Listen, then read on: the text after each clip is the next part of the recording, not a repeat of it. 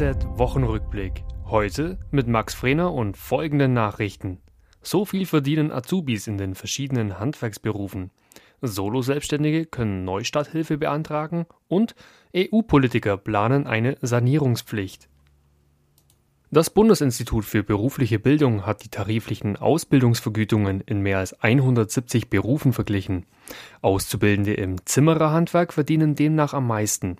Sie erhalten über alle Ausbildungsmonate hinweg durchschnittlich 1252 Euro im Monat überwiesen. Mit Blick auf die gesamte Branche zeigt sich jedoch ein etwas differenziertes Bild.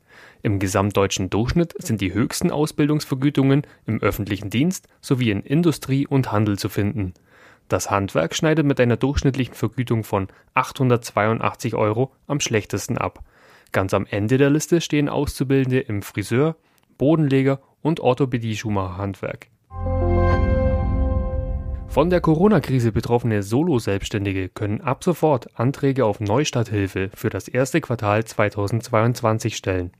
Dies gilt vorerst nur für Solo-Selbstständige, die als natürliche Personen organisiert sind. Für juristische Personen soll dann ab Februar ein Antrag über prüfende Dritte möglich sein. Je nach Höhe des Umsatzausfalls können Betroffene bis zu 1500 Euro pro Monat erhalten. Wie schon zuvor richtet sich die Wirtschaftshilfe an Solo-Selbstständige, die Corona-bedingte Umsatzeinbußen haben, wegen zu geringer Fixkosten, aber nicht von der Fixkostenerstattung der Überbrückungshilfe 4 profitieren können. Die EU-Kommission hat neue Vorschläge für eine EU-Gebäudeeffizienzrichtlinie vorgelegt.